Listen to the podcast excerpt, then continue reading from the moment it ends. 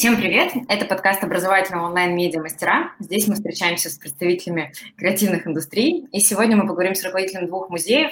А, музеев под открытым небом. Это Иван Полиский, управляющий партнер арт-парка Никола Ленивец, и Татьяна Пинчук, арт-директор музея стрит-арта в Петербурге. А, Иван, наверное, первый вопрос к вам.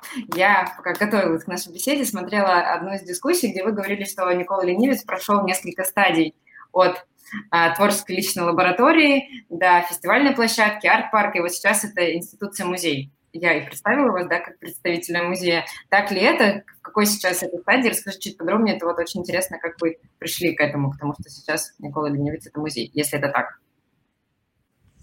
Ну, это мы сейчас находимся как раз на стадии, ну, формирования, собственно, музея, и на самом деле мы даже до конца не понимаем, всех функций, которые мы должны выполнять. Вот, мы их открываем, так сказать, сейчас. А, появляются и, и как обычно бывает, э, стоит только чего-то захотеть, начинают появляться как бы эксперты и какие-то люди, которые что-то рассказывают и делятся каким-то опытом. Ну да, Никола Невец, э, это, ну как бы это мы сейчас просто так анализируем для того, чтобы попытаться передать этот опыт и рассказать об этом опыте другим. Вот, мы рассказываем об этом – а, в контексте того, что Никола Невец – это независимый проект, а, и мы считаем, что это, ну, во-первых, как, как мы наблюдаем за происходящим вокруг, это достаточно уникальная история, потому что а, наши институции в России либо имеют э, крупно, ну, всегда имеют крупного донатора, либо это государство, если это государственное учреждение, либо это а, некий крупный бизнесмен или филантроп или меценат, mm-hmm. который стоит за проектом. Вот, и мы прошли этот опыт, и теперь очень ценим свою независимость, которую мы обрели на данный момент. Ну, относительную независимость, но по большей части мы принимаем все решения самостоятельно. Вот.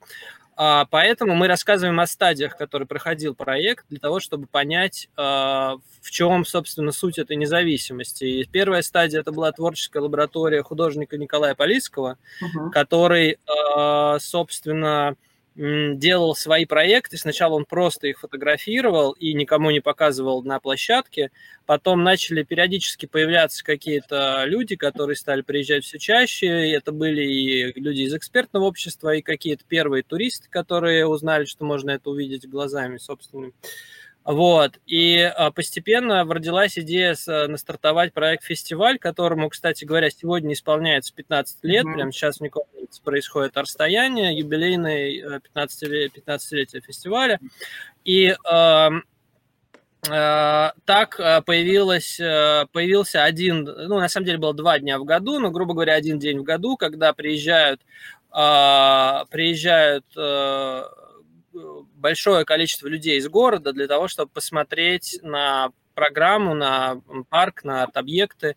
И этих людей становилось все больше и больше. Mm-hmm. То есть там начиналось каких-то там, там тысяч, пара тысяч, теперь там до десятка тысяч человек начало приезжать. И так мы перешли в стадию, когда парк стал слушать работать каждый день. А, естественно, сначала в основном летом, но теперь можно сказать, что и в любые выходные э, всего года всегда можно встретить каких-то посетителей, которые приезжают даже в самую э, такую суровую погоду и зимой и там э, и далее. Вот. И, э, и мы теперь понимаем, что да, у нас был, да, и это как бы очень важная стадия, стадия связана с тем, что арт-парк в общем, ну, э, скажем так, Э, проекты из области культурной индустрии, да, то есть люди покупают билеты, мы каким-то образом зарабатываем деньги, эти деньги обратно оборачиваются в э, деятельность, собственно, парка, появляются новые арт-объекты, запускаются новые программы и так далее.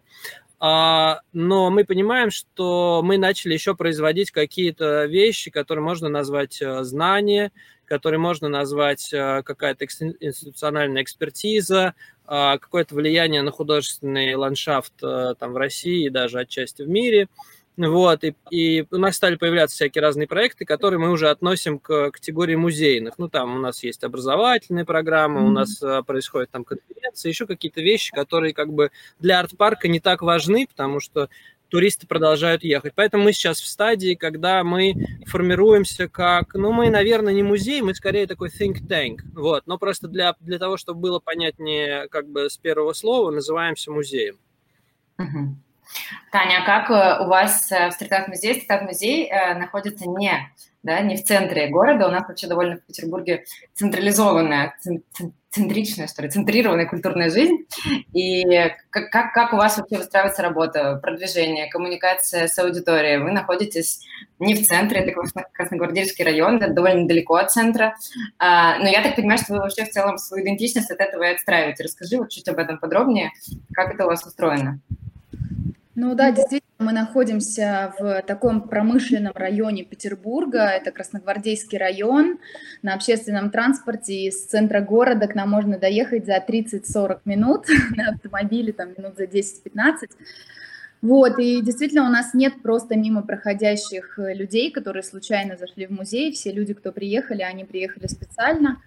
Вот, у нас э, ран... раньше музей работал э, сезонно, то есть у нас э, в силу того, что площадка, большая ее часть, она находится под открытым небом, такая большая уличная территория, плюс наши здания, которые, э, которые вот основное у нас кирпичное здание выставочное, оно ранее не было оснащено необходимыми и там, инженерными э, инженерной инфраструктуры для того, чтобы работать круглый год. Поэтому раньше музей работал сезонно, то есть с мая по сентябрь, в теплое время года, а, мы работали, к нам посетители приезжали там на выставку или на экскурсии. Теперь музей работает круглый год, вот э, на сегодняшний день музей уже 8 лет, за это время, ну, то есть мы каждый год там дорабатываем какие-то новые пространства, открываем и так далее, вот, значит, э, ну, музей работает в режиме э, выставок, у нас обычно проходит масштабная летняя выставка с мая по сентябрь, которую в этом году мы, к сожалению, отменили из-за пандемии, потому что она у нас планировалась с европейскими участниками, с кураторами-художниками.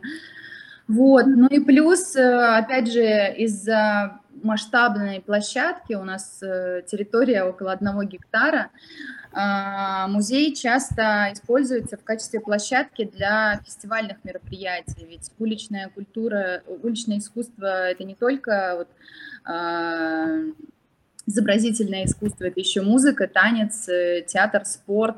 Вот, поэтому у нас на территории проходит огромное количество фестивалей тематических. У вас есть еще школа уличная, правильно, городской культуры, как так это называется. В целом вы занимаетесь э, такой популяризации стрит-арт-культуры. И вот как, на твой взгляд, за время 8 лет работы музея поменялось отношение, поменялось ли, да, к стрит-арту, насколько люди стали больше воспринимать это как как искусство и ездить в музей стрит-арта как в музей, и, и, и вот где вот эта вот да, граница, меняется ли вообще как-то отношение людей к этому? Uh, да, у нас есть школа искусств в городской среде, мы буквально недавно ее запустили, и вот сейчас 15 сентября стартует первый курс э, авторский Игоря Поносова. Ну, то есть, если раньше каждый год э, у нас проходили образовательные программы, это были, это были циклы лекций, дискуссий, встреч, разговоров с художниками, кураторами и разными другими специалистами по темам, вот, то сейчас вот мы запустили школу с целью проведения таких, может быть, более углубленных курсов, когда есть э, программа, там теория плюс практика, и человек может более, ну, более глубоко погрузиться погрузиться в тему, ее исследовать. Вот, помимо школы у нас еще есть резиденция, это тоже такой, можно сказать, исследовательский музейный проект. В резиденцию приезжают художники, кураторы и там делают свои проекты. Наша резиденция в основном а, о том, чтобы исследовать вот, э, ну вот Красногвардейский район, в котором находится музей, и, и в принципе соседние удаленные от центра районы – и художники свои проекты, как правило, делают вот именно в uh-huh. полях, в районе. Вот, но за, я могу сказать, что на сегодняшний день э, стрит-арт и там, не знаю, граффити, вообще в целом уличное искусство, конечно, наверное, уже в большинстве своем не является такой маргинальной, э, андеграундной, может быть, культурой, потому что есть довольно много знания на эту тему, есть огромное количество художников, которые сейчас участвуют в, а, ну, то есть в проектах в сфере современного искусства, ну, которые не только про стрит-арт, да, и уличную uh-huh. среду. Вот, и если раньше ну, то есть сейчас огромное количество запросов сыпется к нам на почту с предложениями о коллаборациях, совместных проектах. Это, ну, то есть из разных сфер бизнеса, там, не знаю, из гастрономической и, и в общем, разных-разных сфер. Но у меня такое ощущение, что мы вот недавно разговаривали, мы сейчас готовим новый музейный проект, такой digital проект, и мы как раз вот э, прописывали цели этого проекта. И вот когда прозвучала популяризация стрит-арта, мы на этой теме остановились и долго ее обсуждали, потому что, как мне кажется, а, такое ощущение, что стрит-арт не нуждается в популяризации. Может быть, сейчас уже актуально поговорить о каком-то его качестве и более каких-то глубинных вещах. Угу. Так, я все-таки задам вопрос про карантин. Иван, у вас я спрошу. Э, ощутили да. вы как-то на себе, во-первых, эту изоляцию еще больше, наверное, да, изоляцию, когда все-таки был карантин? И второе, говорят сейчас все о внутреннем туризме, о популярности внутреннего туризма и о том, что резко все стали обращать э, внимание на какие-то наши внутренние истории российские и путешествовать внутри России. Отразилось ли вот это как-то все на жизни Никола Ленивца? Но во время карантина мы, мы два с половиной месяца были закрыты. Вот, это для нас на самом деле очень существенное, э, очень существенное испытание, потому что мы отчасти социальный проект, и э, у нас достаточно большой штат сотрудников, которые являются местными жителями, и поэтому мы э, ну, не можем на самом деле делать те вещи, которые делает обычный бизнес, сокращая штаты и так далее. Вот, поэтому достаточно трудно это пережили, а, хотя, конечно, не без интереса наблюдали, потому что Никол Нивец в последнее время, в летнее время, его практически невозможно увидеть безлюдным. А, то, что касается внутреннего туризма, конечно, ну, вообще, на самом деле, этот тренд уже а, ощутим достаточно давно, он продолжительный. Я думаю, что объем а, внутреннего туризма еще будет продолжать расти несколько лет, потому что а, ну, ну, внутренний туризм начал а, пытаться предлагать какие-то решения в, ну, в, в сфере экономики впечатлений, и это то, ради чего люди готовы куда-то ехать. На самом деле за границей не всегда эти впечатления готовы предлагать массовому о, клиенту. Ну, Понятно, что есть там всякие а, природные феномены, которые там, начиная от, от моря, заканчивая всякими водопадами, горами там и так далее, но на самом деле впечатление как бы э, западная туристическая отрасль не тоже не так много-то может произвести, вот. Э, и здесь э, явно есть интерес, люди хотят э, что-то такое увидеть, что-то такое попробовать, что, естественно, мы в, мы в этой струе, и мы это замечаем. После коронавируса, естественно, все рванули на свежий воздух моментально. Ну, после коронавируса, я имею в виду после как бы радикальных стадий карантина. Вот, и, э, ну, в принципе, здесь ничего нового, то есть у нас и в прошлом году был прирост, и в этом году у нас, э, скорее всего, будет какой-то прирост по конце, конце мы что-то посчитаем. А кто по аудитории? Вот, ну... Москвичи, жители больших городов или кто? Вот, э, вот этот же образ еще такой России, наверное, такой российской глубинки, русской, может быть, деревни, вот кто приезжает это смотреть? Это жители больших городов или, или разные, или как? Ну, у нас э, на самом деле шикарная аудитория. Вот. Э, это обеспеченные, образованные э, люди, которые, ну, там в основном три категории. Это семья с ребенком старше там трех-четырех лет, это романтическая пара, и это группа молодых людей, ну, которые едет там 5-6 человек там, или там больше, что-то отметить и так далее. Вот. Э, это все, конечно, жители крупных городов. Э, мы в основном работаем, конечно, на Москву, Калуга рядом, но Калуга микроскопическая, там сколько там, 300 или 400 тысяч человек проживает по сравнению с Москвой, это просто капля. А, ну и там есть, есть еще отдельная там категория, это люди, у которых дачи в этом направлении, которым там недолго до нас добраться. Вот, но это такие же москвичи, соответственно.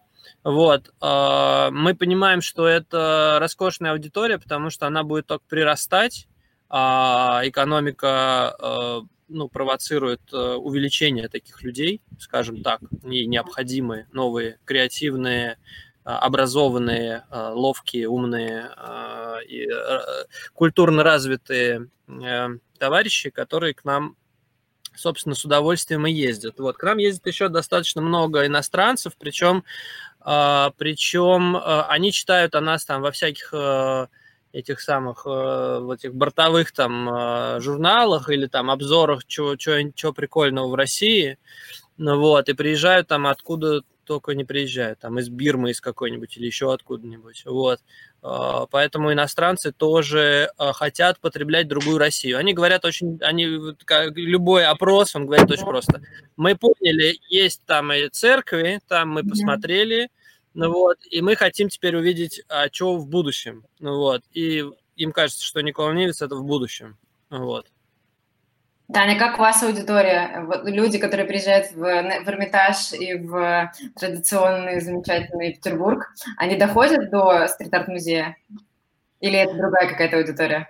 Если они приехали в город там второй, третий, четвертый раз, то тогда да, они как раз до нас доезжают. Вот. Мы проводили тоже исследование такое э, э, широкое с Высшей школы экономики в семнадцатом году последний раз. Uh-huh. Вот. И как раз исследование показывало, ну, что, конечно, 80% нашей аудитории это, это Санкт-Петербург и Ленинградская область. Вот. И оставшиеся 20 это вот... Э- люди из регионов России, которые приезжают, и иностранная аудитория, которая приезжает в Петербург не в первый раз. Вот. А этим летом мы, мы были закрыты тоже вот с марта по июль, 5 месяцев, mm-hmm. а в августе, с 1 августа мы начали работать, и вот что мы почувствовали в августе, так это большое количество школьников. Вот раньше к нам, ну, скажем так, меньше приходили школьники организованными группами. Может быть, потому что... Ну, открытым небом, наверное, поэтому, может быть, просто безопасно. Ну, может быть, еще потому что, не знаю, может быть, э, школьники в городе остались. А у вас вообще не ведется, нет такой задачи вот попасть вот в эти классические, а, господи, не ады, эм, туристические гиды. Вот наш Петербург вообще такая довольно традиционное а, направление для Петербурга, туристическое. Если вы вот во всех этих путеводителях, не знаю, есть ли у вас такая задача стать такой а, классической достопримечательностью Санкт-Петербурга? А, ну, такой, наверное, задачи нет. Мы все-таки, если и попадаем в гиды и обзоры, то это какой-то, э, как, как это принято называть, не парадный, не классический, альтернативный Петербург. Этот список можно продолжить. Вот. Но если говорить про ну, то есть люди, которые э, пишут нам отзывы, они пишут о том, что вот для нас музей стрит-арта это какой-то, не знаю, Берлин, Афины, э, Нью-Йорк, Лондон. Ну, то есть у людей вот такие ассоциации, нежели это там Россия и Петербург. Угу. Последний вопрос про карантин. Как вы думаете, поменялось ли за это время у человека представление об идеальном жилище? А, мне кажется, что вот это, наверное, тоже вопрос Никола Ленивца и быта, того, как устроен быт Никола Ленивца. В городе довольно сложно было проводить в квартире, да, эти три месяца, и у многих появился запрос по переезду куда-нибудь, а, не знаю, поближе к деревне, к природе, к чему-то еще. Как вы думаете, останется ли это? И сказала ли квартира свою несостоятельность? А как вот такое убежище в этом современном, не знаю, мире? Да, э, конечно.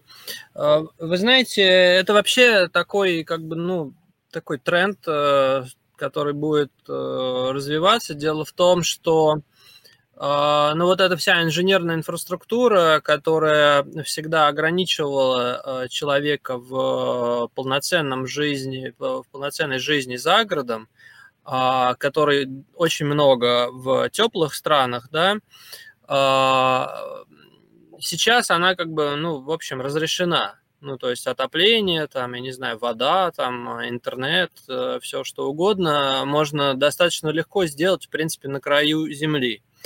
А, и поэтому э, остаются только вещи, связанные с работой и э, с с, ну, с учебой или там mm-hmm. с э, детским садом для детей. Вот. Э, что тоже, в принципе, ну, как бы развивается в регионах э, и развивается на удаленке. Вот, поэтому это тоже стопроцентный тренд, который я не знаю, как он будет развиваться в России. Вот урбанисты со мной не соглашаются, они придумывают миллион функций города, но э, так для информации э, из Москвы уехало 30% человек во время э, карантина, коронавируса. То есть город в одночасье потерял, потерял 30% экономики. Если вы занимаетесь бизнесом, вы понимаете, что это, в общем, катастрофа.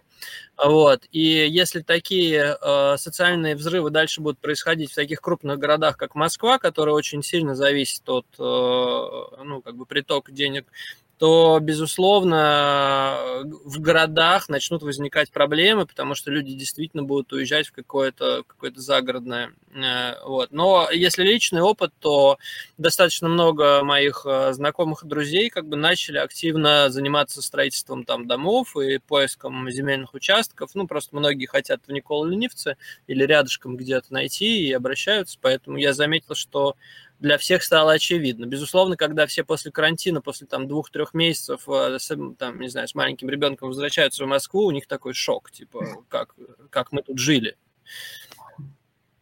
Угу. Таня, ты что думаешь? Как, как у тебя как-то у самой поменялось отношение я как раз из тех, из тех людей, которые живут за городом давно, и я как раз почувствовала вот этот приток городских людей, которые наконец-то съездили в пригороды Петербурга, открыли для себя Зеленогорск и Сестрорецк.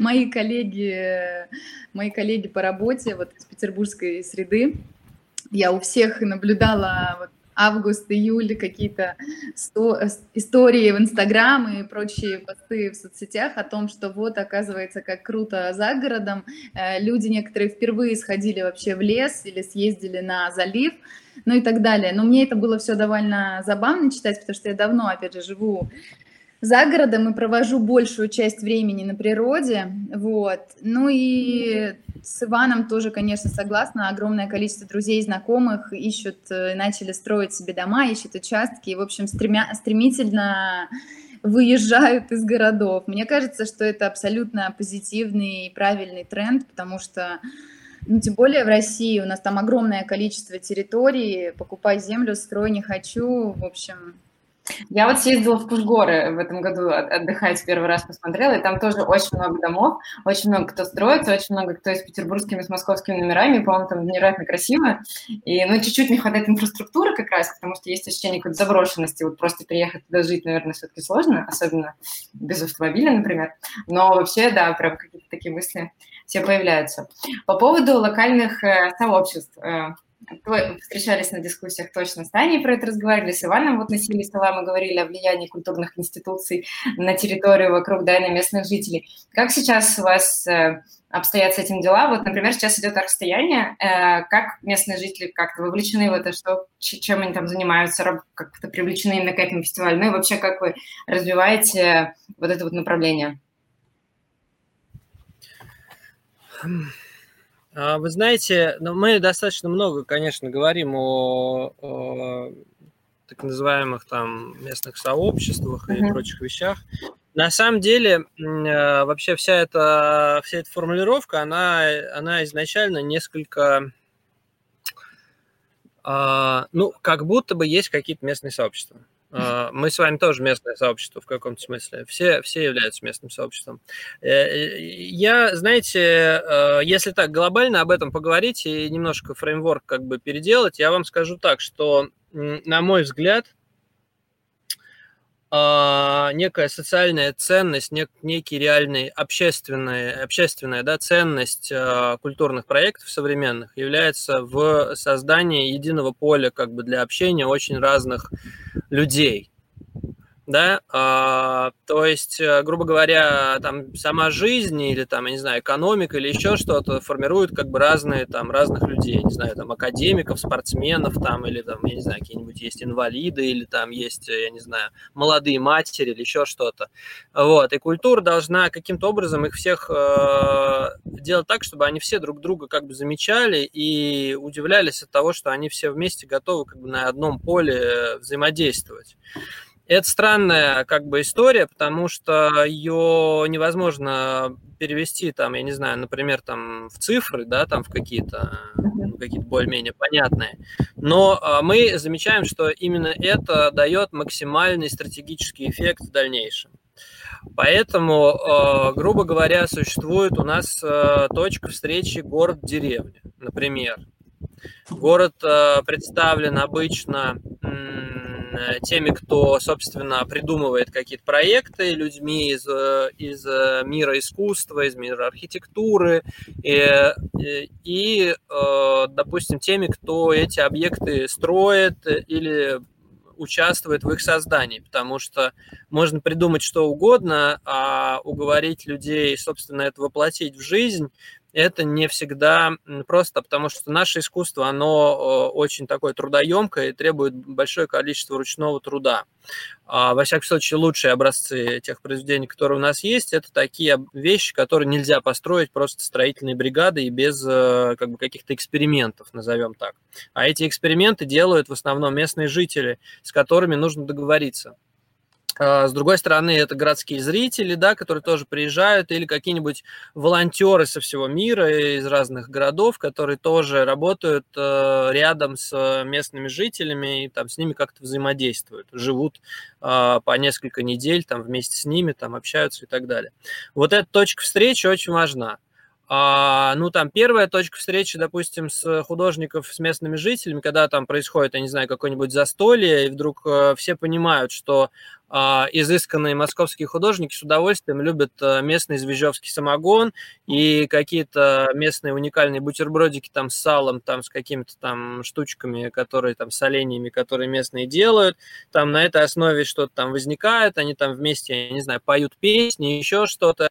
И вдруг э, в сообществе художников э, потихонечку начинает исчезать э, концепция того, что деревенские это а, какие-то агрессивные демоны из э, там 80-х годов, которые все бесконечно пьют и ездят на тракторах. И вдруг они понимают, что это такие же обычные люди, современные, которые там чем-то интересуются, таким же, чем и они и так далее. И, грубо говоря, эта там проблема исчезает. Я бы вот об этом, грубо говоря, сказал, но э, и, и этот диалог, который мы выстраиваем достаточно долго, ну, один из примеров того, что у нас как бы есть, это то, что отсутствует вандализм, потому что э, местные жители считают э, парк своим, а жители, которые живут там в радиусе 20-30 километров, э, уважают местных жителей и не лезут на рожон, и поэтому вандализмом не занимаются. Просто до Никола Ленивца было несколько проектов, пара из которых были полностью разрушены вандалами за одну ночь.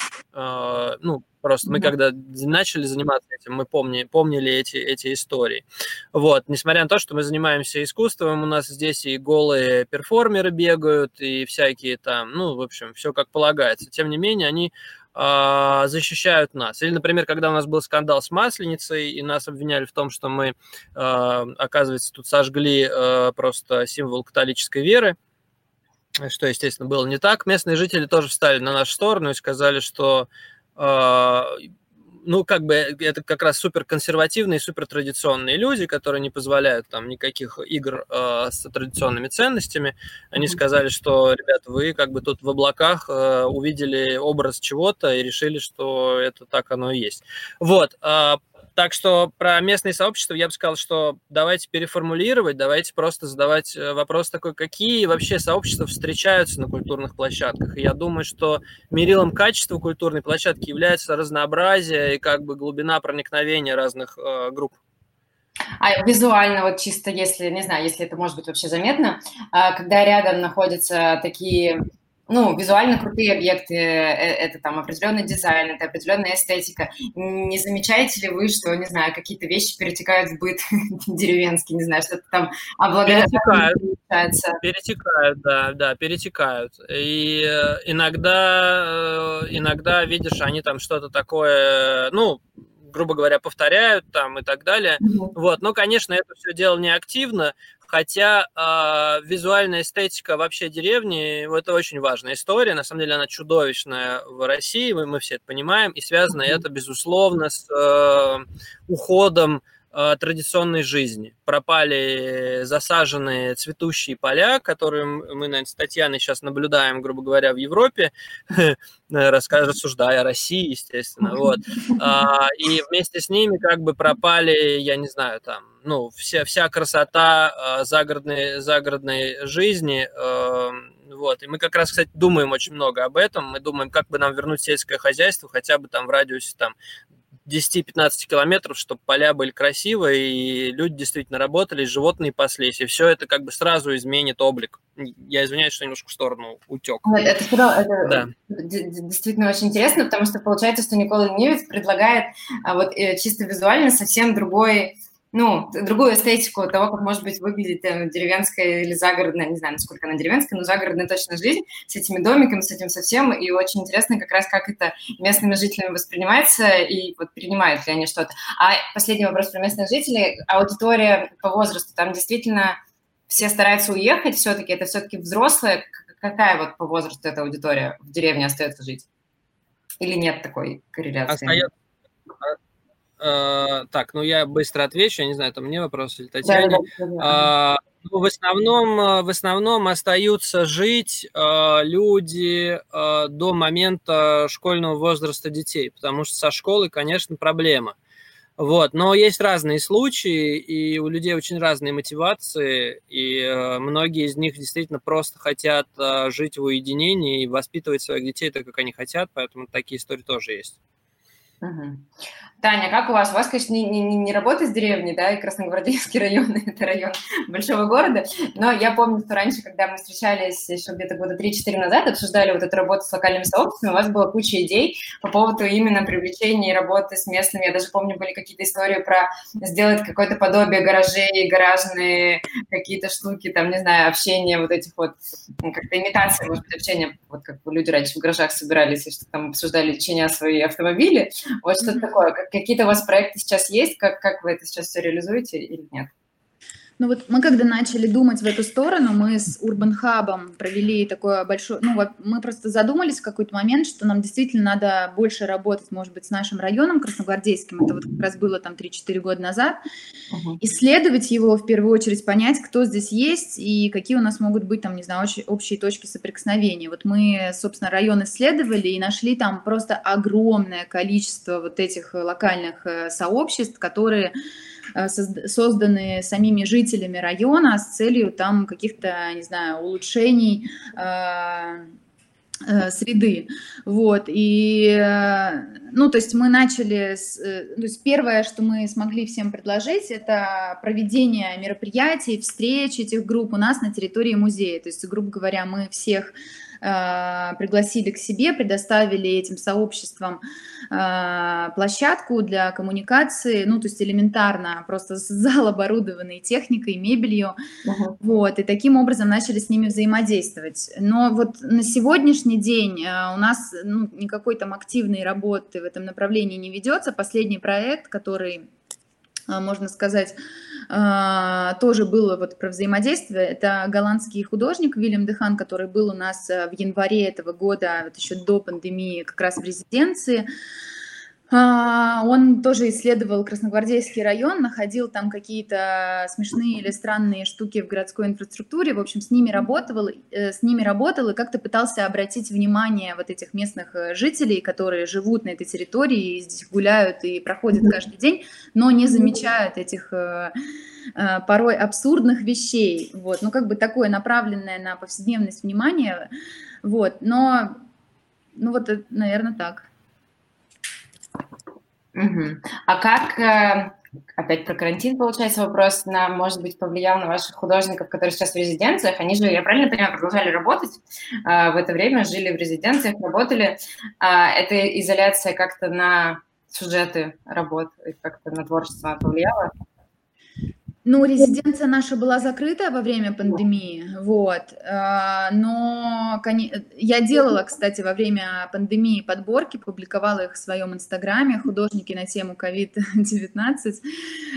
Ну, стрит-арт в целом, он же тоже во многом такая рефлексия на события там, дня сегодняшнего, на злобу дня, вот, поэтому многие из уличных художников сделали свои работы на тему вируса, на тему самоизоляции, выходных, которые не были выходными, и э, вот, в общем, всей этой карантинной российской истории, да и не только российской, во всем мире художники реагировали, делали работы. Mm-hmm. Вот, и я знаю, что сейчас уже многие институции подхватили тоже тему, и будет много выставок, и целые биеннале уже посвящают э, последствиям пандемии и работам на эту тему. Например, Московский гараж тоже Open Call впервые в своей истории э, открыл, тоже как раз собирают работы художников, сделанные в момент самоизоляции. У вас тоже был open call, вот я тоже смотрела на сайте, еще есть какой-то очень такой а, полной надежды а, фразы про то, что мы все вернемся после карантина с а, новыми крутыми работами. Получилось? Как, что получили? Как ты вообще оцениваешь уровень, не знаю, художественной работы во время изоляции? Как она повлияла? Какого рода работы вы получили? А мы, когда начался карантин, подумали, что окей, стрит-арт делать нельзя, да, потому что надо сидеть дома. Давайте делать, э, давайте назовем это home art. Мы такой марафон запустили и призывали людей делать а, произведения искусства дома и показывать их э, в окнах и на балконах. Ну или там, не знаю, во дворе своего дома, на фасаде своего дома. Вот, и очень много людей поучаствовали в этой акции, неожиданно для нас, э, ну, то есть э, очень много классных, интересных работ, плюс мы через этот конкурс нашли огромное количество новых интересных художников э, петербургских и из других городов России, вот, и, ну, то есть там были абсолютно разные работы. Кто-то делал большую надувную скульптуру, ставил ее у себя на балконе. Один э, оперный певец пел с балкона своего дома, то есть для, для всех во дворе, там ему соседи аплодировали с соседних балконов. Вот. Плюс мы провели во время пандемии open call, кураторский. А, мы предложили кураторам а, прислать идеи э, вот как раз выставочных проектов. Мы до сих пор, на самом деле, находимся в процессе отсмотра заявок, потому что нам их прислали огромное количество. Вот, и по итогу этого open call вот в 2021 и 2022 году мы сделаем выставки в музее. Ну, мне в целом, поскольку я еще и сама художник, и время в самоизоляции. Ну, то есть для художников это не что-то такое из ряда вон э, в одиночестве проводить э, несколько месяцев э, в замкнутом домашнем или студийном пространстве. То есть это для художника обыденное дело. Вот, но мне было полезно немного побыть вот в такой вот ну, в тишине это такая возможность всегда более, может быть, лучше сконцентрироваться на своих идеях и более детально их проработать. Я думаю, что в любом случае э, творческим людям должно было все это пойти на пользу. Угу. Иван, у вас же работали, да, тоже резиденция? Нет, в этом году мы решили не, э, не, не заниматься этим. А, в прошлом году только делали закончили резиденциальную программу прошлого года, а в этом году решили ее не повторять, потому что, ну, с коронавирусом тяжеловато это было бы. Ну, вот. Тем более у нас там возникли планы заниматься этим на международном уровне, и мы решили, что э, переждем. Угу. А тема о расстоянии лень, она как-то как связана с вот этим вот медленным летним периодом карантина, или это совсем что-то другое?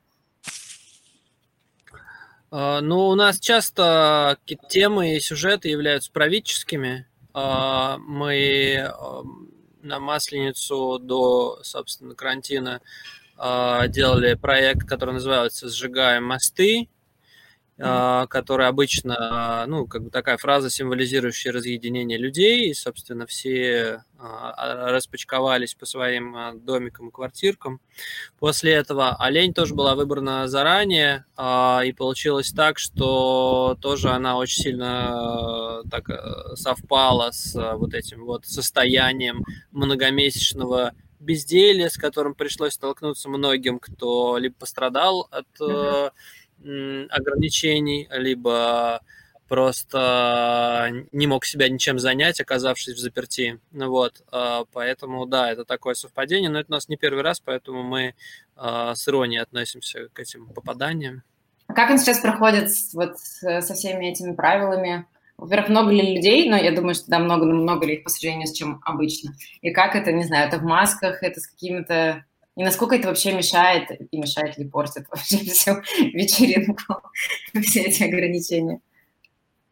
На этот вопрос мы отвечаем так, что у нас э, хорошо проветриваемая территория в 650 гектар, на которой каждый может находиться практически в самоизоляции, находясь в парке. Вот. А, конечно, есть кое-какие вещи, которые мы выполняем по, по государственным рекомендациям, но в целом, конечно, ну, не хочу, не хочу тут э, переходить в хозяйственные как бы вопросы, uh-huh. вот, но в целом как бы, минимальный, выполняя минимальный набор требований, нам удалось э, принять достаточно большое количество людей, и тьфу-тьфу-тьфу, все как-то это самое, все как-то живы-здоровы, слава богу. Понятно, спасибо. Последний у меня вопрос про э, изменение отношения, может быть, к современному искусству, такое немножко глобальное, но вы, вот я, не знаю, делаете же выставку, не выставку, ярмарку, да, когда продаете а, современное искусство. И вообще это все звучит для многих, э, наверное, чем-то странным, потому что есть ощущение, что это всегда какие-то галеристы покупают, коллекционеры, что это всегда что-то безумно дорогое э, и странное. Вот как, как сейчас, как, как вы замечаете, меняется ли у людей к этому отношение? К современному искусству в целом, может быть так, глобально, да, и к его покупке внезапно в частности. Ну, вот, например, во время карантина, когда я ездила в художественный магазин покупать материалы, я там разговаривала с продавцом, и они там такие все бегают, очень сильно заняты, ну, то есть как бы видно, что у них там работа кипит, и это э, один из немногих магазинов, который вообще, в принципе, работал. В Европе с, вообще, в принципе, сложно с режимом работы магазинов, особенно какие-то праздничные, тем более карантинные дни, но вот художественный работал регулярно, и э, продавец из магазина рассказала, что у них э, там многократно выросли продажи во время пандемии. Uh-huh. Ну, судя, судя по всему, люди, оказавшись дома, начали, может быть, э, чуть больше заниматься творчеством или там... Но у меня, например, сестра вообще не имеет никакого отношения к творчеству, но вот во время самоизоляции она тоже купила себе краски, холсты и рисовала. Вот, я думаю, что в целом э, пандемия, наверное, должна была подтолкнуть людей к какому-то творческому процессу.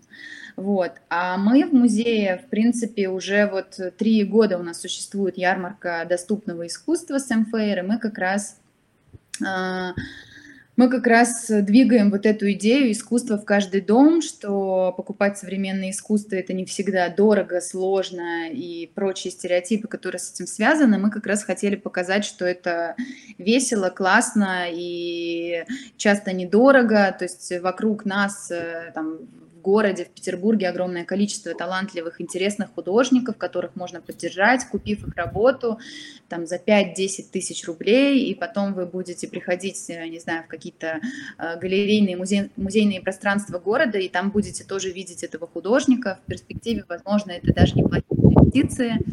Вот, и сейчас э, Москва подхватила тоже этот э, тренд, как, как э, вы, наверное, знаете, в этом году параллельно с ярмаркой Космосков будет проходить вторая ярмарка «Сателлит» Блазар, как раз тоже ярмарка молодого искусства, где будут более, э, ну, по более доступным ценам представлены работы художников.